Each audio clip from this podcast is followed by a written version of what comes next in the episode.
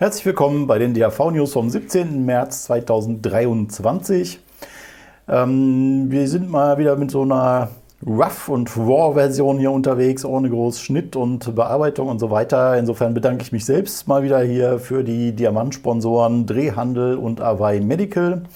Themen sind heute einmal die Anhörung am letzten Mittwoch ähm, zur Entkriminalisierung von Cannabiskonsumenten im Gesundheitsausschuss des Bundestages und mein Aufenthalt in einem Random Hotel in Danzig äh, wegen einer europäischen Bürgerinitiative. Dazu später mehr. Erstmal zur Anhörung. Ähm, da waren viele schon wieder fürchterlich enttäuscht jetzt hier ähm, in den sozialen Medien. Manche haben erwartet, dass jetzt da irgendwelche Entscheidungen fallen. Das ist bei Anhörungen nie der Fall. Also da wird halt diskutiert, werden Fragen gestellt und beantwortet, äh, aber es wird nicht entschieden über Anträge. Konkret ging es ja um einen Antrag der Linken zur Entkriminalisierung von Cannabiskonsumenten und um einen Antrag der CDU zur Verbesserung von der Situation für Cannabispatienten, also speziell was die Krankenkassen angeht. Ähm, die Diskussion ist aber üblicherweise dann nicht nur genau an diese Anträge gebunden, sondern es kommen dann auch äh, irgendwelche Fragen die, zu Themen, die darüber hinausgehen. Und äh, das haben viele dann zum Beispiel auch zum Anlass genommen, anzuzweifeln, dass FDP und Grüne für eine vorgezogene Entkriminalisierung sind, weil die eigentlich eher Fragen zur Marktregulierung gestellt haben. Ähm, das kann man so oder so interpretieren. Sie haben sich nicht konkret gegen eine vorgezogene Entkriminalisierung ausgesprochen. Aber man kann natürlich äh, die Fragen so interpretieren, dass denen jetzt äh, der große Wurf wichtiger ist, sag ich mal. Insgesamt ist aber auch die Frage, wie das jetzt überhaupt weitergeht. Ähm, alle warten jetzt im Prinzip auf Lauterbach und die Frage, was er jetzt macht. Er hat sich selber ja die Deadline Ende März gegeben. Ende dieses Quartals will er was vorlegen. Und jetzt gab es auch Presseberichte wieder, dass er gesagt hat, er will was Europarecht konformes vorlegen. Er hätte positive Signale äh, von der Europäischen Kommission. Und alle rätseln jetzt, was das bedeuten soll. Hat er jetzt ein positives Signal dafür, ähm, dass er doch die komplette Legalisierung durchkriegt da, dass sie ihren Widerstand aufgeben und sagen, ja komm, soll Deutschland halt machen. Oder ob er äh, vorhat, ähm, gar nicht so weit zu gehen und das zum Maximale zu machen, was europarechtlich unstrittig möglich ist. Also Malta plus sozusagen. Malta ähm, hat ja einen wirklich komplett legalen Eigenanbau von vier Pflanzen und von Besitz von sieben Gramm in der Öffentlichkeit.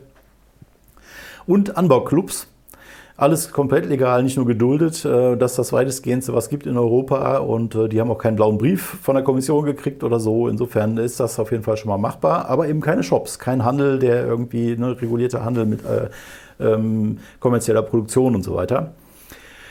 Das könnte eine Interpretationsmöglichkeit sein von dem, was er da jetzt gesagt hat diese Woche. Ähm, oder eben, dass die Kommission den Widerstand aufgibt. Ähm, und es ist auch nicht ganz klar, was er denn jetzt eigentlich vorlegen will. Bis jetzt war immer von einem Gesetzentwurf die Rede.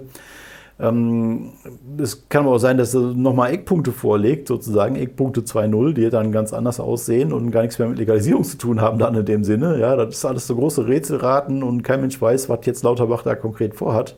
Ist überhaupt immer ein Problem, dass niemand weiß, was Lauterbach vorhat. Ähm, also auch von denen, von denen man annehmen würde, dass sie nah dran sind an der ganzen Nummer ähm, ja, äh, am Ende ist, weiß, weiß keiner so richtig, was da los ist, irgendwie, was da kommt. Aber es wird halt bald was kommen. Ne? Also da ist ähm, Lauterbach soweit klar, da er sagt, äh, ich werde bald was vorlegen.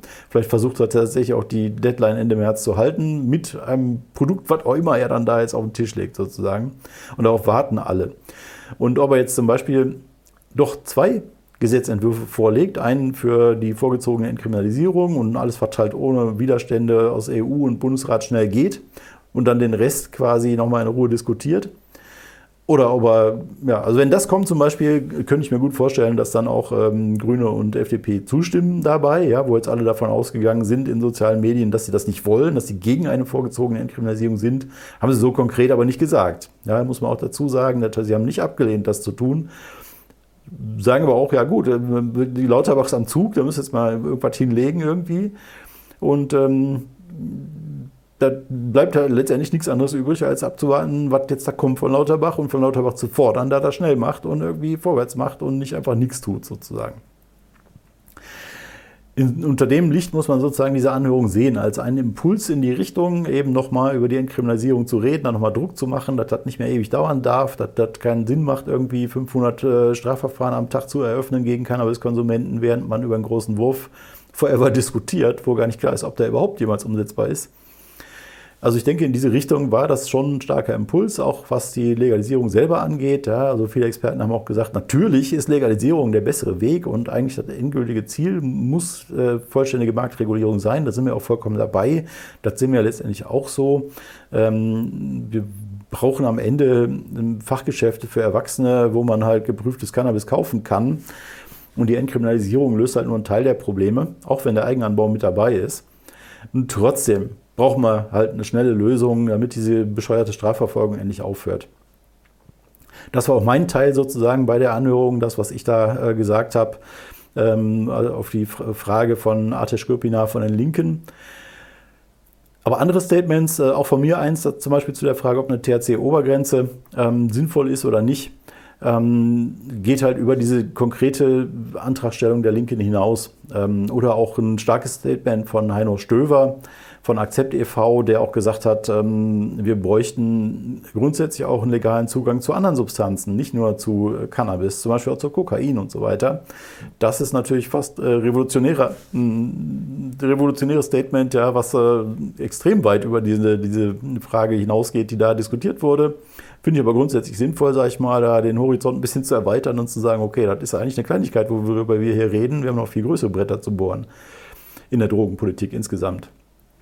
Wozu eben auch der Umgang mit den legalen Drogen gehört. Ja, das hat er ja auch dazu gesagt. Ne? Auch mit Alkohol und Tabak ist der Umgang nicht toll und wir müssen uns da auf eine einheitliche Linie einigen und diese, diese komische Aufteilung irgendwie in legal und illegal mal aus dem Kopf kriegen.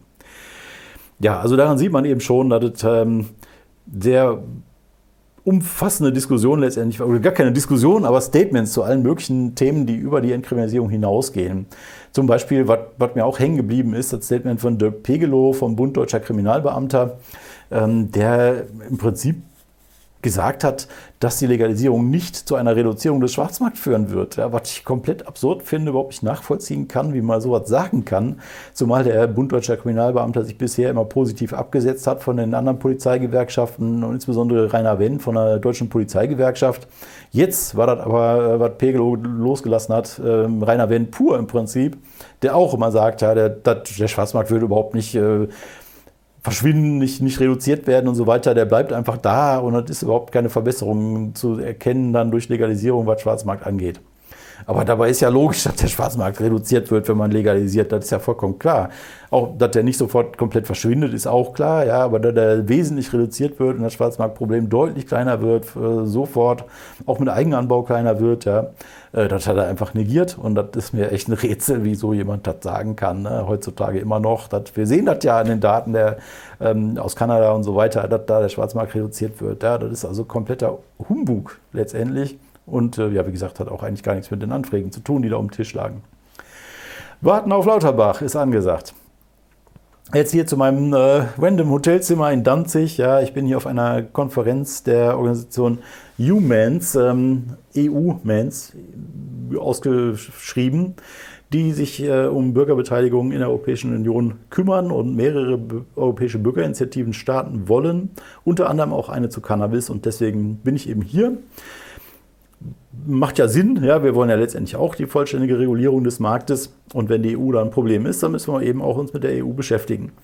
Insofern ähm, ging es jetzt auch um die Frage, ob der Text dieser, dieses europäischen äh, Bürger, Bürgerdings da quasi zu, zu unserem Anliegen passt. Ja, dass man wirklich auch adressiert, dass die EU einer Legalisierung, einer vollständigen Marktregulierung in einem einzelnen Mitgliedstaat nicht im Weg stehen soll. Äh, dass das da auch drin steht äh, in diesem Text. Da ist doch lange diskutiert worden drüber im Vorfeld. Jetzt sieht es so aus, als würde das äh, passen soweit.